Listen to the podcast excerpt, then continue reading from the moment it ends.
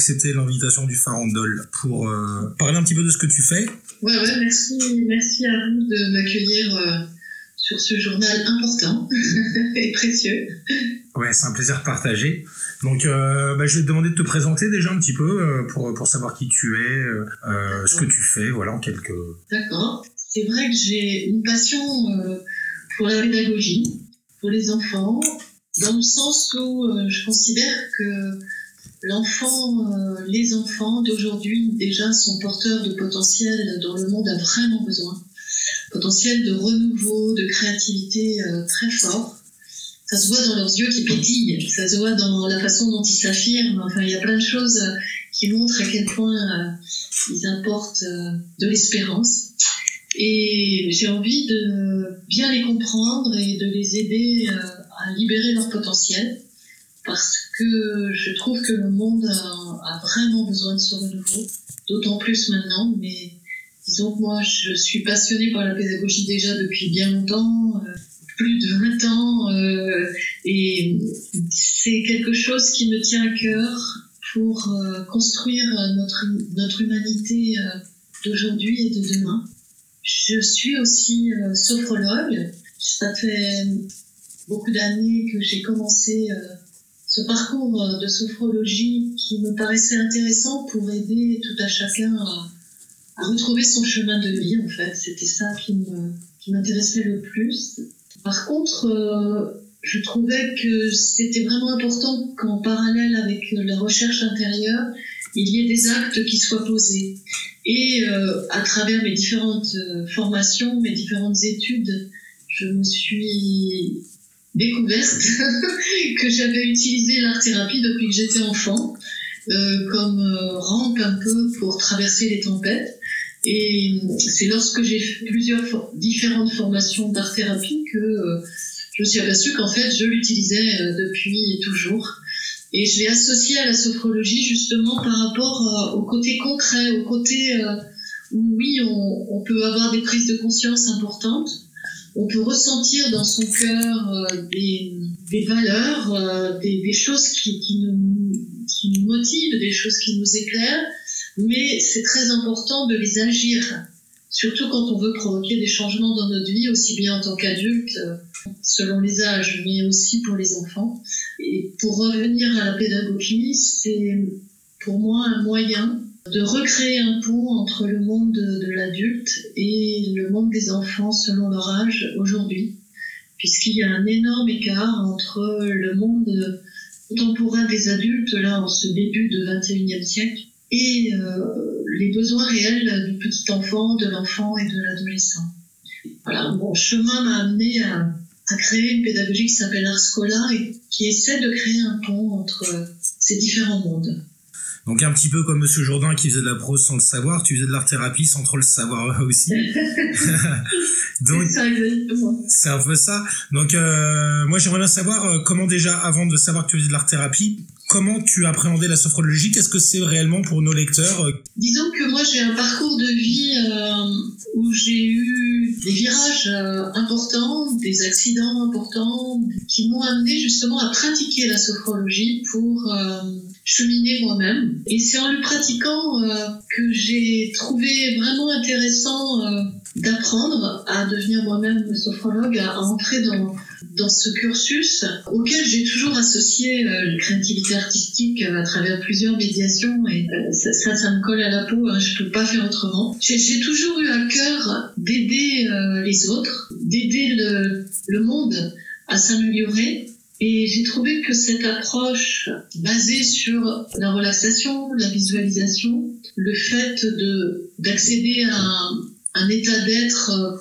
d'intériorité et de profondeur, d'écoute de soi pour guider sa vie par soi-même, d'autonomie, était vraiment précieux et correspondait à notre époque où on peut avoir conscience de soi, on peut accéder à une certaine autonomie, mais il faut quand même des outils qui ne sont pas donnés à l'école telle qu'elle est encore euh, en France euh, majoritairement. Voilà, la sophrologie est un moyen qui aide par exemple les sportifs à se sentir plus détendus pour s'entraîner puis euh, visualiser qu'ils peuvent se dépasser, se transcender et, obtenir les résultats qu'ils souhaitent atteindre notamment en les visualisant, en transformant leur peur, en équilibrant leur vie. Euh, c'est quelque chose qui a été beaucoup utilisé aussi euh, pour les accouchements, pour euh, permettre aux femmes de bien comprendre leur corps et d'arriver à canaliser leur énergie au-delà de la douleur et que l'accouchement devienne une joie. Donc là aussi, j'ai bien mis en pratique puisque j'ai trois enfants moi-même.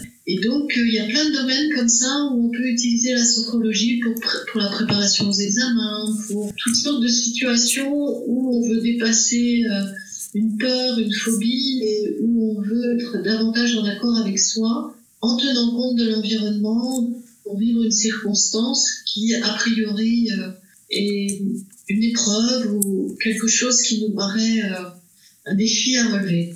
Oui, pardon, je voulais rebondir justement parce que c'est super intéressant euh, en fait l'utilisation de la sophrologie. Pourquoi en fait est-ce qu'on utilise euh, cette technique et en fait les outils qui sont mis en place. Donc tu parlais de l'art thérapie pour le faire. Est-ce qu'il y a d'autres techniques aussi qui, peuvent exister comme l'hypnose ou je sais pas. Y a, y a... Euh, donc c'est vrai que l'hypnose est quelque chose qui est beaucoup utilisé actuellement aussi dans, toutes sortes de situations qui confrontent à des défis ou à des douleurs. Elle est parfois tout à fait bien pratiquée. Moi, j'ai un petit bémol par rapport à l'hypnose, où je trouve, que je l'ai vu pratiquer, hein. moi je, je, ne l'ai jamais pratiqué, je ne le souhaite pas, mais je l'ai vu faire euh, plusieurs fois, et je trouve qu'à notre époque, l'être humain peut rester conscient de lui-même face aux défis, face aux douleurs, face aux transformations. Selon comment elle est pratiquée, l'hypnose peut faire que l'hypnotiseur prend les commandes euh, de l'hypnotisé. Et ça, c'est quelque chose qui me gêne. Euh, le libre arbitre est quelque chose de très très important. Donc euh, c'est vrai que parfois on associe la sophrologie à l'hypnose, mais moi j'aime bien une sophrologie où où la personne reste bien consciente et au contraire apprend à devenir autonome et à conduire euh, sa vie euh, vers ses objectifs propres, vers euh, ce qu'elle a à faire ou ce qu'elle choisit de faire dans sa vie sur Terre. L'art-thérapie, c'est vraiment quelque chose donc, qui va dans la volonté, qui va faire que quelque chose qu'on ressent à l'intérieur va prendre une forme à l'extérieur. Elle peut être évidemment à base de dessins, de couleurs, de peinture, mais aussi de modelage, de tout ce qui prend une forme en 3D.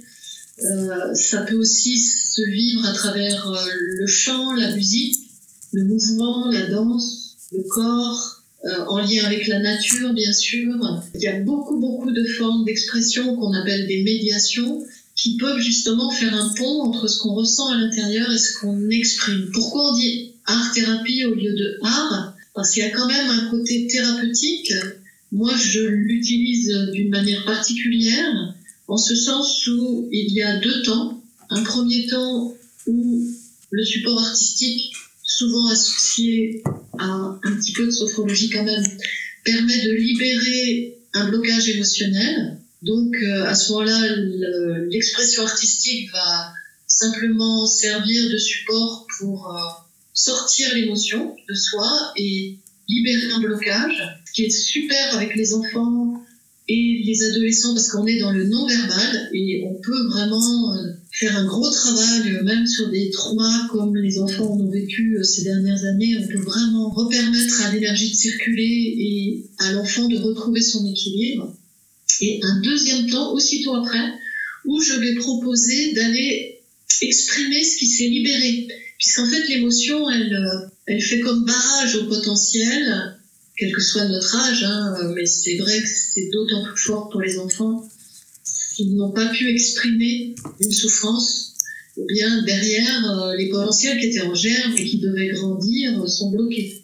Donc lorsqu'on va sortir l'émotion avec l'expression artistique, évidemment, à ce moment-là, on va comme ouvrir une porte qui va permettre au potentiel de commencer à s'exprimer. Le potentiel, ça peut être quelque chose lié à la joie, à la confiance, à, la relation, euh, à la vie, à la nature. Euh, c'est très très large.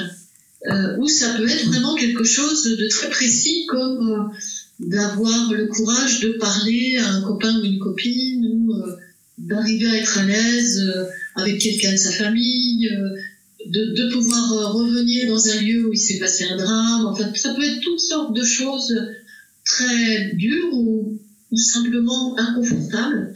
Mais en tout cas, le potentiel qui va être libéré va permettre à l'enfant de ressentir sa force, euh, sa joie en l'exprimant, quel que soit le support, que ce soit de danser ou que ce soit de réaliser un dessin ou un collage, euh, il y aura cette joie.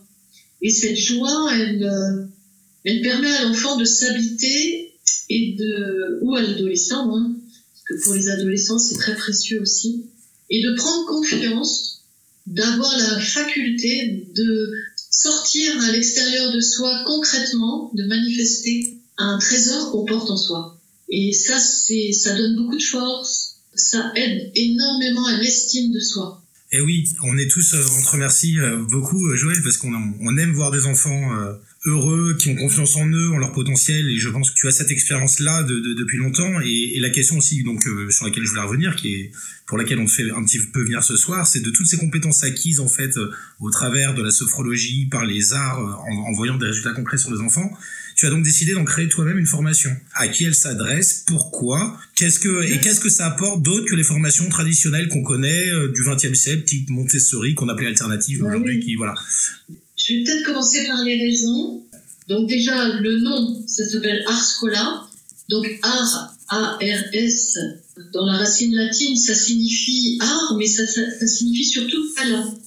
Euh, on, on, retrouve l'idée des potentiels en fait dont l'être humain est porteur, quel que soit son âge. Et c'est associé à là euh, qui a aussi la racine latine, euh, bah, c'est tout simplement l'école. Mais l'école, euh, en Grèce ancienne ou, euh, dans les temps euh, anciens, c'était ça correspondait au temps libre.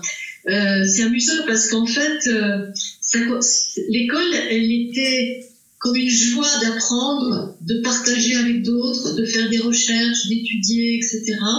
Et c'était surtout ceux qui étaient nés libres. c'était des libres en fait qui euh, allaient à l'école. donc ça, c'est, ça m'intéresse beaucoup évidemment. Et donc j'ai trouvé que d'associer, euh, de proposer une pédagogie qui aidait à révéler les talents euh, d'une manière ludique et en aidant l'être humain à devenir libre, euh, moi, ça, ça m'enthousiasme. Donc ça s'appelle Arscola à cause de ça. Et c'est né d'une part d'un constat qu'il euh, y a un écart de plus en plus grand entre la vie des adultes euh, et celle des enfants, le rythme accéléré de notre vie euh, contemporaine, le côté intellectuel, euh, évidemment le numérique et tous les supports d'écran et beaucoup de choses liées à la science et à diverses dérives qu'on observe aujourd'hui euh, ne correspondent absolument pas aux besoins des enfants. Et pour les adultes, qu'ils soient parents ou qu'ils soient enseignants ou professionnels travaillant avec des enfants, ça demande un réel effort pour s'arrêter dans notre vie euh, accélérée, prendre du recul et essayer d'accéder au monde euh, du petit enfant, de l'enfant, de l'adolescent, qui sont très différents de ceux de l'adulte. Donc ça, c'est un constat. Et puis l'autre, bien, c'est que la vie, euh, qui est toujours pleine de, ressources, euh, m'a amené à, bah, déjà à participer à la création d'une crèche dans laquelle j'ai œuvré pendant quelques temps avec une amie qui elle faisait Montessori. Moi j'ai fait la formation Steiner, mais en fait on n'a fait ni du Montessori ni du Steiner. On a fait ce qui nous nous paraissait correspondre euh, aux besoins des petits-enfants et, et, cette crèche existe toujours. Et c'est une vraie joie d'avoir participé à cette création. Par la suite, et toujours en parallèle avec la sophrologie, euh, l'art-thérapie et, la recherche pédagogique, j'ai été amenée à intervenir euh, dans les différents niveaux, maternelle, école, collège, lycée, soit en art plastique, soit en architecture, soit en environnement et sortie en nature ou lecture de paysages, etc., etc., toutes ces activités qu'on peut faire avec des enfants ou des jeunes euh, en les emmenant en nature et en essayant de, rentrer en relation avec les, la végétation, le, le, milieu naturel. Euh, je, je, ris parce que je pense à des ados qui, qui en arrivant sur place, euh, étaient effrayés d'être dans la nature et des petites bêtes et tout ça. Et hmm. après, c'était devenu une habitude de, de, d'avoir des trucs pour les aider à, à se détendre et, et, ensuite apprécier ce lieu qui finalement leur paraissait hostile parce qu'ils n'allaient pas assez souvent euh, en nature. Euh, donc là, il y a tout le travail de Richard Louve euh, sur le syndrome de manque de nature à notre époque, qui est, enfin, en tout cas, fin 20e siècle et début 21e siècle, c'est devenu très très très fort et très préjudiciable.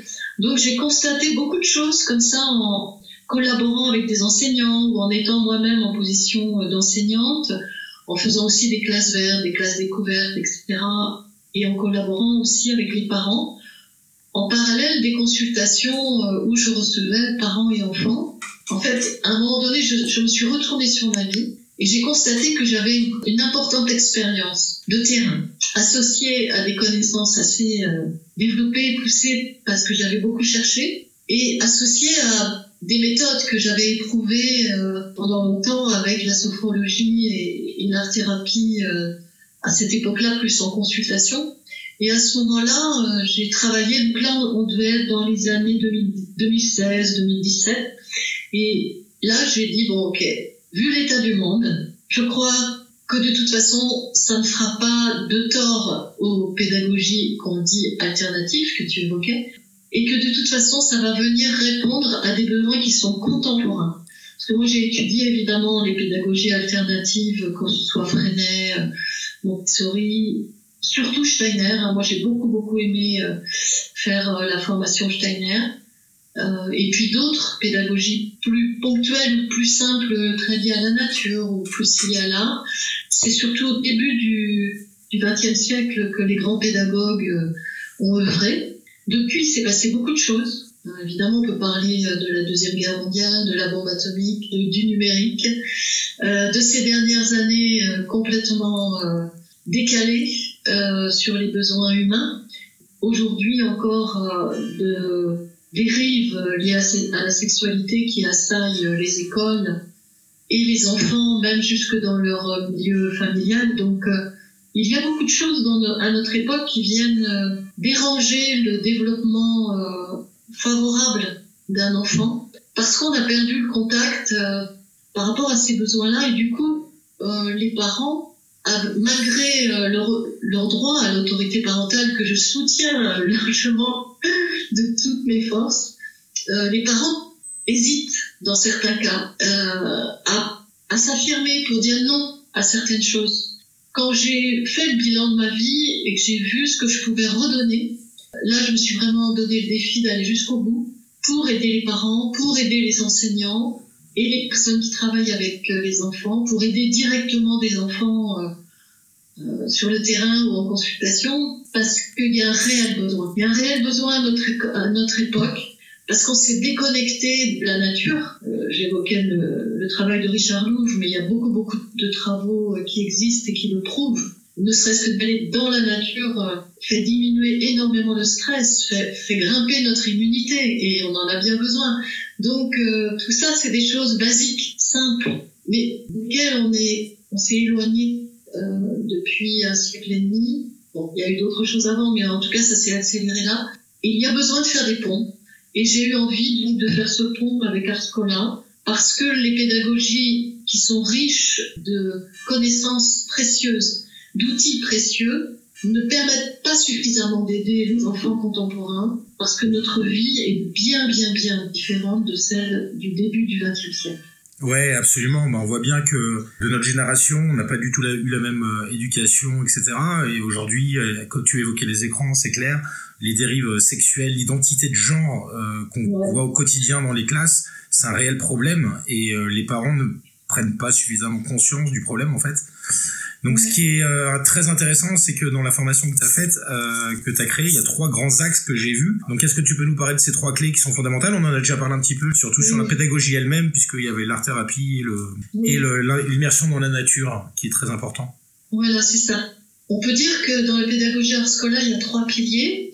Euh, qui sont les piliers qui vont être abordés lors des formations, qui sont sur cinq modules de deux jours, éloignés d'au moins un mois chacun pour avoir le temps de les intégrer, de se les approprier. Euh, et donc, euh, dans cette formation, ces trois piliers qui sont, comme tu l'évoquais, donc la nature, l'importance pour l'être humain de la nature, mais de façon exponentielle pour l'enfant et surtout pour le petit enfant. Le petit enfant, il fait partie de la nature et il a besoin de l'éprouver. Il commence sa vie, il débarque là et il a absolument besoin de développer ses cinq sens et donc il, a, il est à sa place dans la nature et c'est là qu'il peut créer, qu'il peut développer sa psychomotricité, ses sens, sa créativité, son bon sens parce que si quelque chose tombe, eh bien, il expérimente comment faire pour déplacer un morceau de bois, euh, comment faire pour traverser une rivière un petit peu large, plein de choses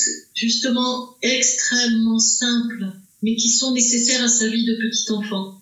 Après, la nature sera importante aussi euh, un peu plus tard et à l'adolescence aussi, mais avec des, apports différents. Par exemple, un adolescent qui vit euh, des émotions fortes et des situations difficiles relationnellement va pouvoir euh, créer euh, une relation avec un arbre choisi qui va beaucoup pouvoir l'aider à garder son assise, garder sa sécurité intérieure et sa stabilité. Donc à tous les âges, on va pouvoir développer un lien à la nature qui va être assez précis et très précieux dans le développement nécessaire en fonction de l'âge de la vie. Au niveau de l'art, je pense que je l'ai déjà assez développé. Alors au niveau de la pédagogie, qui est le troisième pilier, euh, la connaissance hein, donc euh, de, des phases qui composent l'enfance, ça part du principe que l'être humain est bien particulier sur Terre puisqu'il a besoin de plus de 20 ans pour devenir,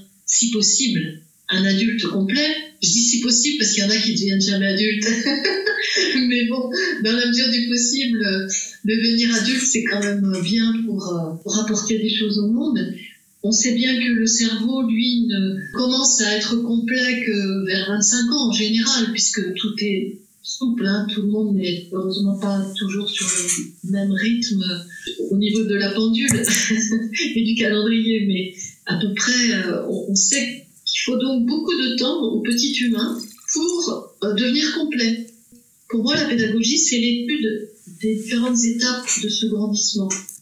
Par exemple, euh, bah, le tout petit enfant, il, doit s'approprier son corps physique et ça, ça prend du temps. C'est-à-dire que l'enfant, il a besoin qu'on ne lui dise pas dépêche-toi, dépêche-toi, qui est malheureusement une phrase qu'on entend souvent de la part des parents, voire aussi des enseignants, puisque l'enfant, ben, par exemple, il doit mettre ses tennis euh, pour aller quelque part se promener ou pour aller à l'école. Sa préoccupation n'est pas de s'habiller. Excuse-moi, je voulais juste rebondir sur le fait que effectivement, euh, quand on dit euh, aux enfants dépêche-toi, dépêche-toi, en fait, c'est un conditionnement aussi des parents. Ce qui serait intéressant aussi de savoir, c'est pourquoi est-ce que ta formation s'adresse aussi aux parents? Enfin voilà, c'est une formation qui s'adresse à toutes les personnes en fait qui sont en contact avec avec les enfants. Oui, c'est ça. Pour répondre simplement, ce serait le fait que, justement, ces choses simples, comme de laisser l'enfant jouer avec son scratch de sa chaussure, parce que lui, tout à coup, il vient découvrir qu'il peut coller, décoller, coller, décoller. C'est génial. De la même façon que l'enfant qui remplit son seau, qui le vide, qui le remplit, qui le vide à la plage. Donc, euh, il y a des choses comme ça qui, pour l'adulte contemporain, paraissent nulles, paraissent sans valeur sans valeur marchande notamment, qui pour l'enfant sont fondamentales pour construire son cerveau, pour construire son corps physique, pour aussi trouver son équilibre psychomoteur, etc. Donc euh, cette formation est ouverte à tous les adultes parce qu'on n'est pas un bon accompagnant du petit enfant naturellement aujourd'hui. On a besoin de connaissances, on a besoin de l'apprendre en fait, parce qu'il y a cette distance entre nos différents mondes. Je sais pas si je réponds à ta question.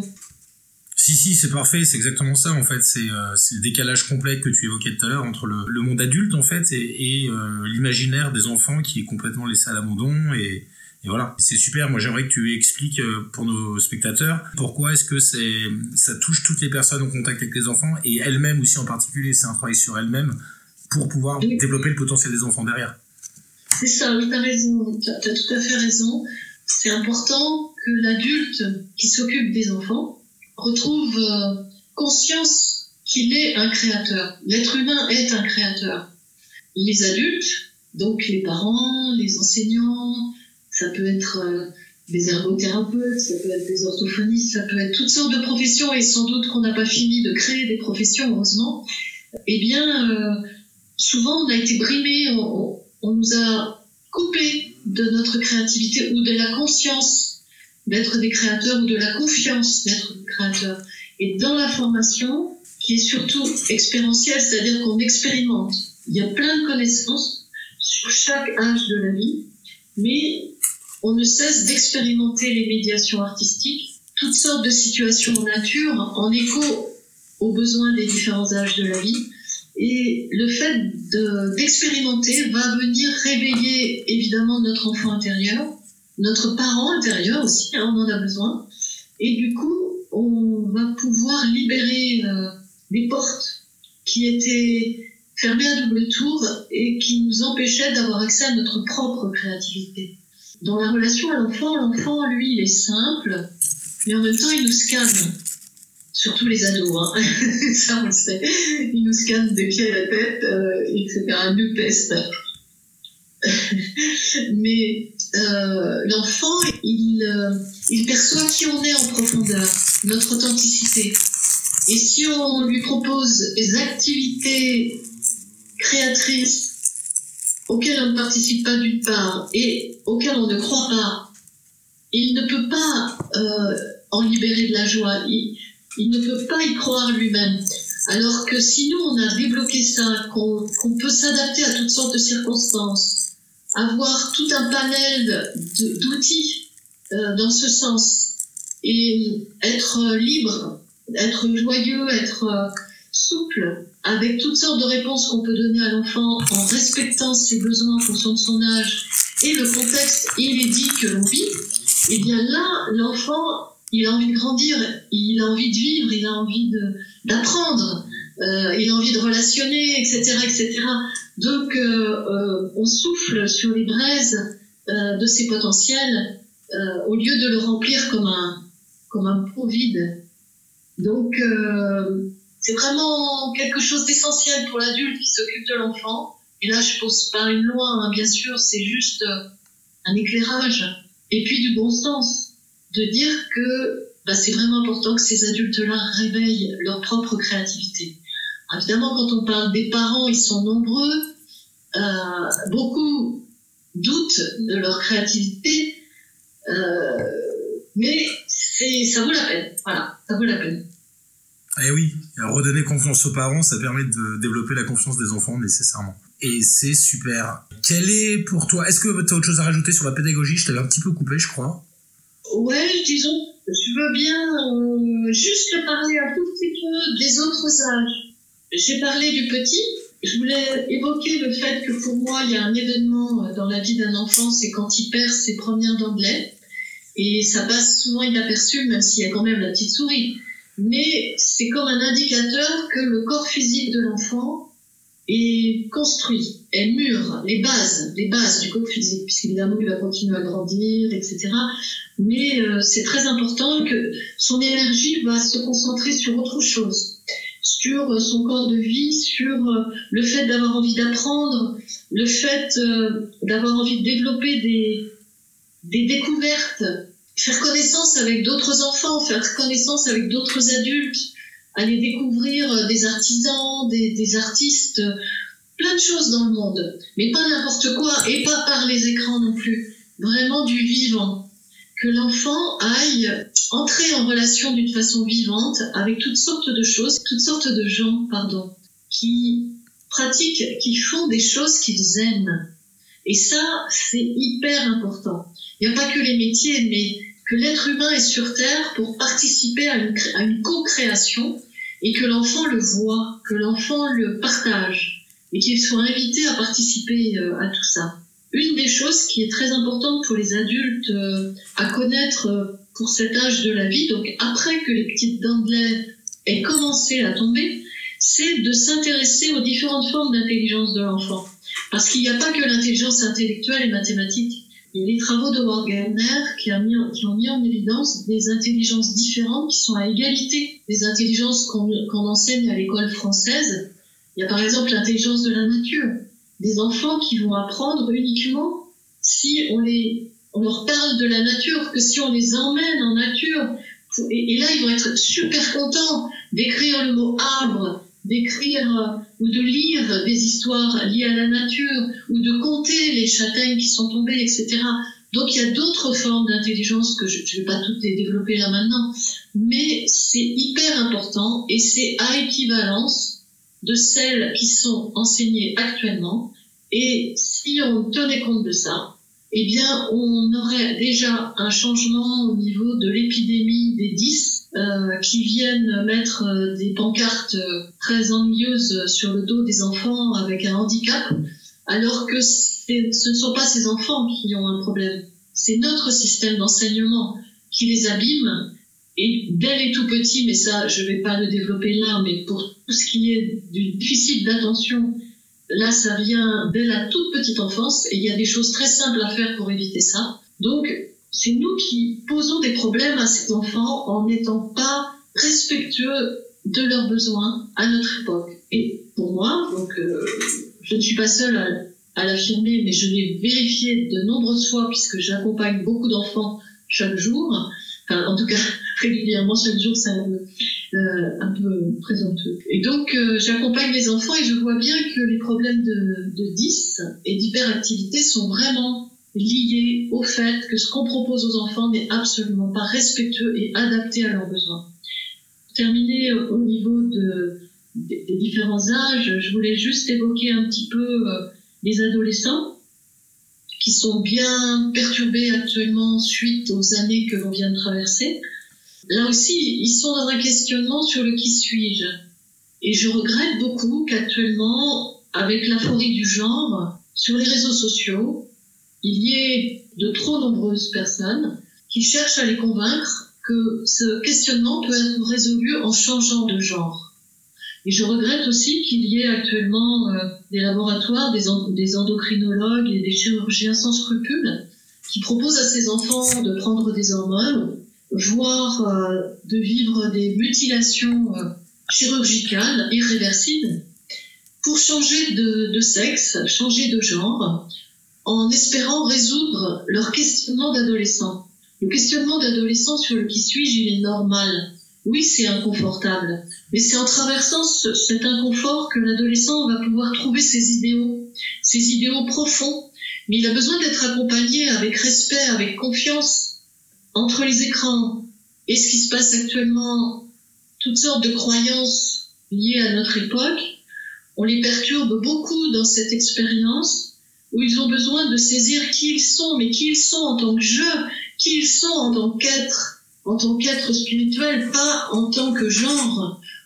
Leur questionnement là est, complètement désorienté et aujourd'hui on a des témoignages d'enfants qui ont été poussés à cela. Euh, il y a déjà plusieurs années euh, aux États-Unis, au Canada, en Angleterre, voire en Belgique, et qui témoignent aujourd'hui de la souffrance qu'ils vivent en tant qu'adultes d'avoir fait ces, ces opérations, d'avoir été manipulés pour réaliser ces opérations. À savoir qu'en France, en plus, ces traitements et ces opérations sont remboursés par la sécurité sociale, je ne sais par quel miracle. Parce que des gens, évidemment, bénéficient de sommes colossales qui sont complètement détournés euh, et qui abîment nos adolescents.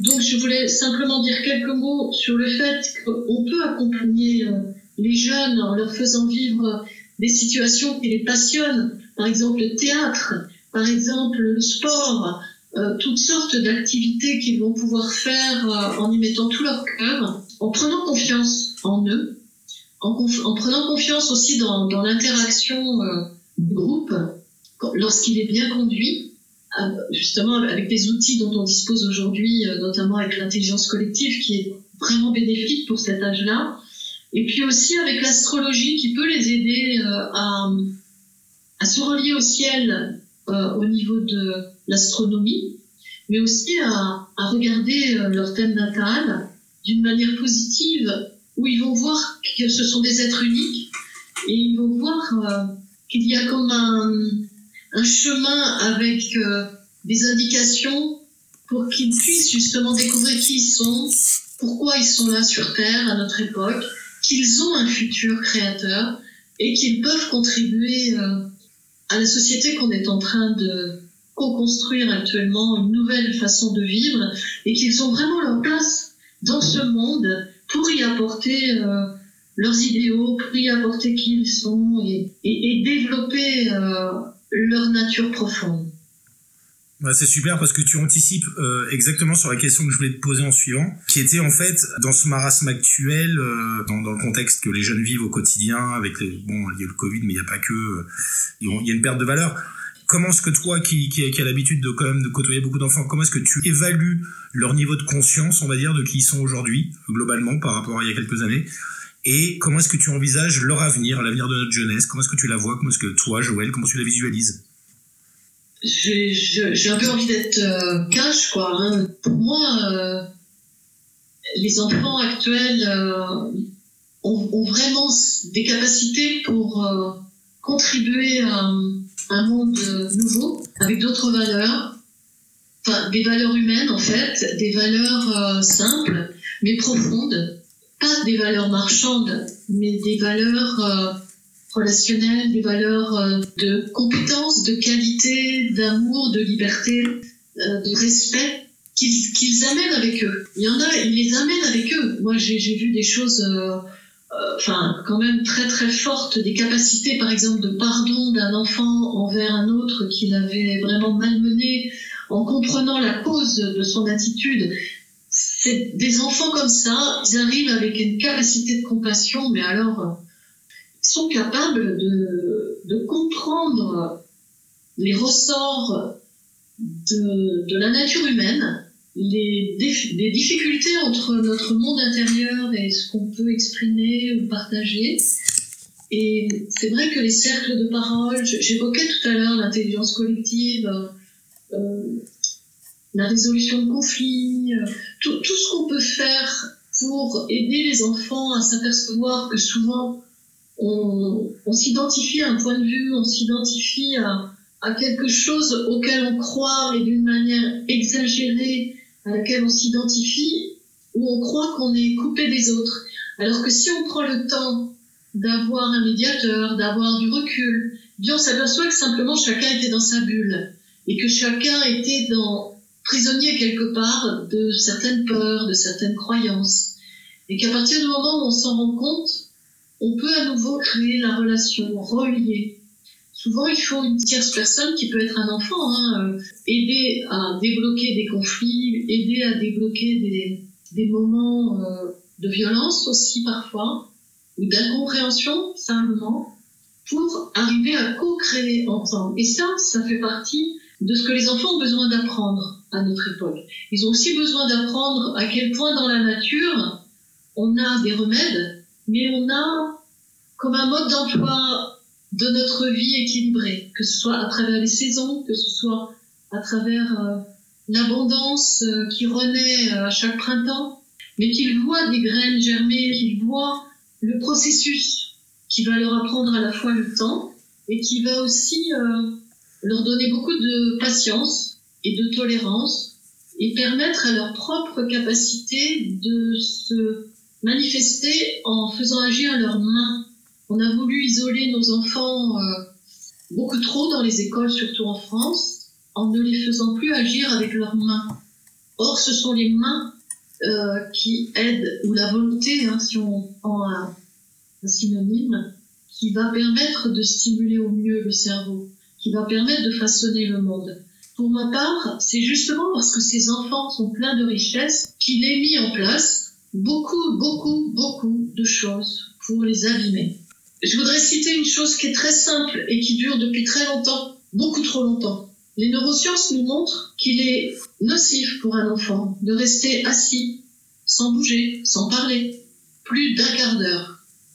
Or, dans toutes les écoles en France, on impose cette situation aux enfants en primaire, en collège, en lycée, et de plus en plus en maternelle, ce qui est absolument scandaleux, puisqu'on sait très bien que c'est nocif alors à cela, on peut ajouter beaucoup, beaucoup de choses qui se sont passées ces dernières années qu'on a déjà un petit peu évoquées. Mais quand on étudie les phases de l'enfance et qu'on étudie ce qui est proposé en France pour les enfants, on s'aperçoit que c'est exactement l'inverse de ce dont l'enfant a besoin. Pourquoi? À mon sens, et ça n'engage que moi, Eh bien simplement parce que ces enfants ont de riches potentiels, mais des potentiels qui sont là pour faire bouger le monde, non pas pour entretenir une petite routine où c'est toujours les mêmes qui se font plaisir et les autres qui sont tournés en esclavage. C'est pas des enfants euh, qui viennent là pour euh, être soumis, c'est pas des enfants qui viennent là euh, pour avoir peur. Non, c'est des enfants plein de ressources et je pense que c'est pour ça qu'on s'acharne longtemps sur eux. Et moi, j'ai décidé de prendre le parti de les aider à révéler leur richesse. Eh ben, c'est magnifique. Alors, je vais te poser une question quand même assez délicate, euh, qui était un peu le sens de la question précédente. Mais je voudrais que tu précises, tu es plutôt optimiste ou pessimiste pour cette génération? Pour cette génération, moi je suis optimiste parce que oui, les enfants ont été abîmés là euh, durant les années qui viennent de passer. Et là, on a des petites 4 ans euh, qui sont très désorientés, qui, qui, sont très insécurisés. On a des ados euh, qui sont dans le mutisme, qui ont vraiment des difficultés, qui sont dans des régressions aussi, euh, des nuries ou d'autres comportements liés à la nourriture. mais, mais ces jeunes-là, quand on les accompagne, tout à coup, la lumière revient dans le... Alors ça, il faut de la patience un peu au début. Hein. Et puis, il faut que les parents aussi soient motivés beaucoup de choses passent par les parents et l'autorité parentale, c'est une réalité. Hein. C'est pas une, c'est pas qu'une loi juridique, c'est vraiment un devoir, un droit, quelque chose de merveilleux dont les enfants ont, besoin aujourd'hui plus que jamais. Quoi qu'il en soit, euh, ces enfants, oui, ils ont été abîmés. Mais alors, une fois qu'ils traversent cette épreuve, et il y en a plein qui sont en train de le faire, ils ont une force colossale. Moi-même, j'ai eu beaucoup d'épreuves étant enfant, et j'ai pu l'expérimenter. Quand, on traverse euh, des grandes épreuves, qu'elles soient au niveau physique, psychique, spirituel, affectif, qu'on fait ce chemin où euh, on vit quelque chose de terrible et soi-même on a envie d'en sortir et puis on est accompagné par des synchronicités ou justement par des parents vraiment bienveillants, toutes sortes de professions autour de, des enfants qui peuvent aider grandement, comme, tout, enfin, comme beaucoup le font actuellement. Et donc, euh, à ce moment-là, eh bien, on sort grandi. C'est-à-dire qu'à ce moment-là, on devient inarrêtable. Parce qu'on n'a plus peur. Parce qu'on a traversé la peur. Et de l'autre côté, il y a le courage. Et on est debout. Et quel que soit notre âge, on restera fidèle à ses valeurs et on ira jusqu'au bout pour donner le meilleur de soi et le créer, le monde qu'on veut, parce qu'on sait qu'on ne nous le donnera pas. Mais ces enfants-là, ils auront le courage de le mettre en place, ce monde-là. Eh ben, c'est magnifique. On va prendre ça comme mot de la fin parce qu'on arrive au bout de cette interview passionnante. Et en plus, il y a mon fils qui débarque là à l'instant, donc le timing est parfait.